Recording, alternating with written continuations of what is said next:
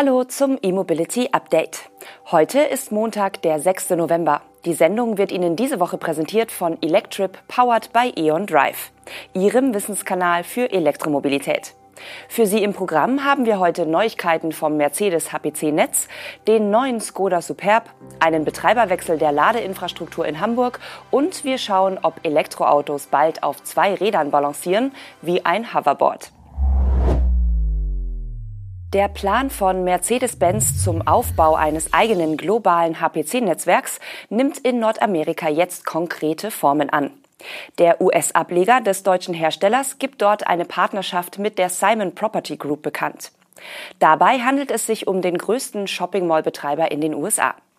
Die Vereinbarung sieht den Aufbau von HPC-Stationen im Branding von Mercedes-Benz an 55 Immobilien von Simon Property vor. Ein konkreter Zeitplan oder eine Liste der Einkaufszentren wurde allerdings nicht veröffentlicht.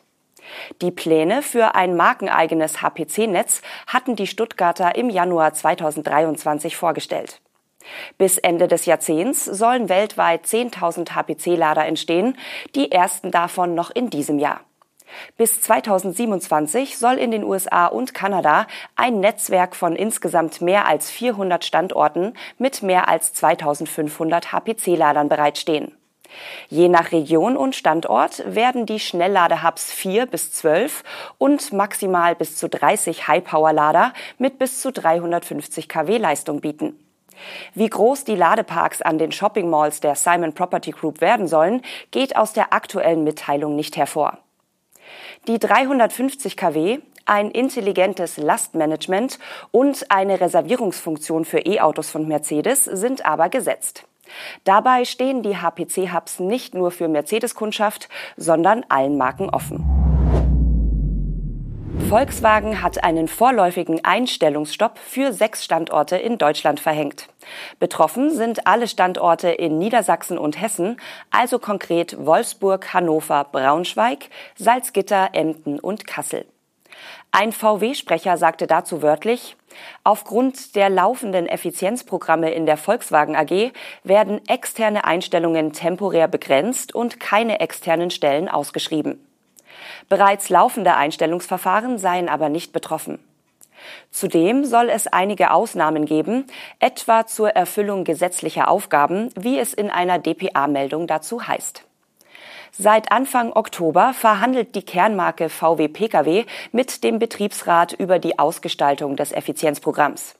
Volkswagen hatte im Juni die Eckpunkte eines Sparprogramms vorgestellt, um die eigene Profitabilität zu steigern und Geld für Investitionen in die Transformation zur Elektromobilität zu generieren. Das Programm soll die Kosten bis 2026 um 10 Milliarden Euro senken und so dazu beitragen, dass die Rendite auf 6,5 Prozent steigt. Nach drei Quartalen liegt die operative Rendite in diesem Jahr bei 3,4 Prozent. So soll es künftig weniger Varianten und Ausstattungsoptionen geben, um die Produktion zu verschlanken. Für die Verhandlungen mit dem Betriebsrat womöglich relevanter? VW will sich auf Baureihen mit hohem Volumen konzentrieren. Nischenmodelle wie etwa der Arteon sollen ohne Nachfolger auslaufen. Steigen dann die Volumina bei den Kernmodellen nicht, sinkt die Auslastung und es stehen Arbeitsplätze auf dem Spiel.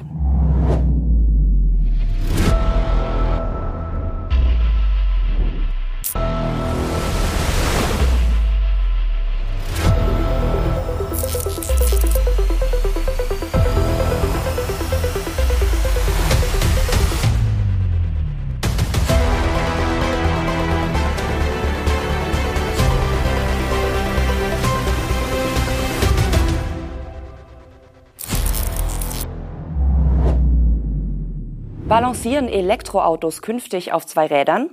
Wenn es nach Shane Chen geht, vermutlich schon. Der Erfinder des Hoverboards hat mit seinem Unternehmen Inventist nämlich das Konzept eines futuristischen Elektroautos präsentiert. Bei dem Stromer namens Shane handelt es sich um eine Passagierkapsel mit zwei großen Rädern an der Seite. Das Fahrzeug soll dennoch so stabil sein wie ein E-Auto mit vier Rädern. Wie bei seinen früheren Erfindungen stellt Shane Chen auch bei dem zweirädigen E-Auto bewährte Praktiken im Individualverkehr in Frage. Sein Fahrzeugkonzept hat beispielsweise keine Lenkung im herkömmlichen Sinn. Die Richtungswechsel erfolgen über die Steuerung der Geschwindigkeit der einzelnen Räder, so wie beim Hoverboard. Dadurch wird auch das Einparken des Zukunftsmobils besonders einfach. Es kann ohne lästiges Manövrieren einfach auf der Stelle in die Parklücke eindrehen, wie eine Videovisualisierung zeigt. Auch der Antrieb des E-Mobils ist speziell. Dieser erfolgt über elektrische Radnabenmotoren, die jedes Rad direkt mit Strom versorgen. Es gibt sogar Überlegungen, die Batterien in den Rädern unterzubringen. Doch hier meldet der Erfinder selbst Zweifel an. Im Gegensatz zu Konzepten im kleineren Maßstab könnte sich dies bei Fahrzeugen in voller Größe laut Chen wohl als nicht praktisch erweisen. Davon mal abgesehen, könnte das Modell dennoch einen Weg in eine spannende Zukunft weisen. Stromnetz Hamburg dankt zum Ende dieses Jahres als Ladepunktbetreiber in der Hansestadt ab. Die dortige Ladeinfrastruktur soll aber weiterhin über das IT-Backend des Unternehmens gesteuert werden. Die Entscheidung, sich als ChargePoint Operator zurückzuziehen, teilte das Unternehmen auf dem Business-Netzwerk LinkedIn mit. Hintergrund ist, dass es laut der neuen Strombinnenmarktrichtlinie der EU größeren Verteilnetzbetreibern ab 2024 untersagt ist, Ladesäulen zu besitzen und zu betreiben. Die letzten Wochen will Stromnetz Hamburg nach eigenen Angaben für einen Endspurt nutzen und weitere Ladepunkte in der Stadt installieren. An wen die CPO-Rolle weitergegeben wird, präzisiert Stromnetz Hamburg übrigens nicht. Wahrscheinlich ist aber, dass die Hamburger Energiewerke mit ihrer Marke Hamburg Energie den Betrieb der Ladesäulen übernehmen werden. Dabei handelt es sich um das Schwesterunternehmen der Stromnetz Hamburg. Viel ändern dürfte sich also für die Nutzerinnen und Nutzer in der Hansestadt nicht. Aktuell werden knapp 1600 Ladepunkte in der Hansestadt von Stromnetz Hamburg verantwortet, darunter sowohl AC als auch DC-Lader. Mit dieser Anzahl gehört die Großstadt an Elbe und Alster zu den Vorreitern in Deutschland. Stromnetz Hamburg betreibt das dortige Netz seit über einem Jahrzehnt. Erste Ladepunkte wurden bereits 2009 durch das Unternehmen errichtet. Hamburg war mit der Elektromobilität grundsätzlich früh dran. Bereits 2014 verabschiedete der Senat der Stadt einen Masterplan für öffentlich zugängliche Ladeinfrastruktur. Skoda hat die vierte Generation des Superb vorgestellt. Das Modell kommt wieder als Kombi und Limousine auf den Markt. Die neue Generation des Plug-in-Hybridantriebs ist dabei exklusiv dem Superb Kombi vorbehalten.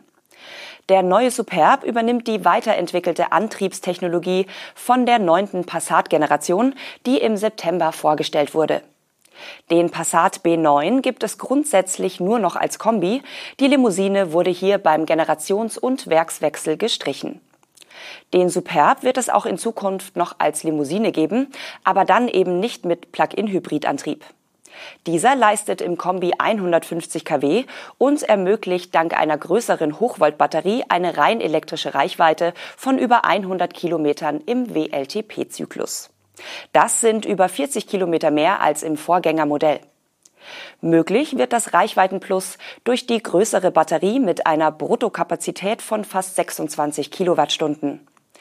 Die AC-Ladeleistung dieser Batterie steigt auf 11 kW und es wird sogar eine DC-Option mit bis zu 50 kW geben.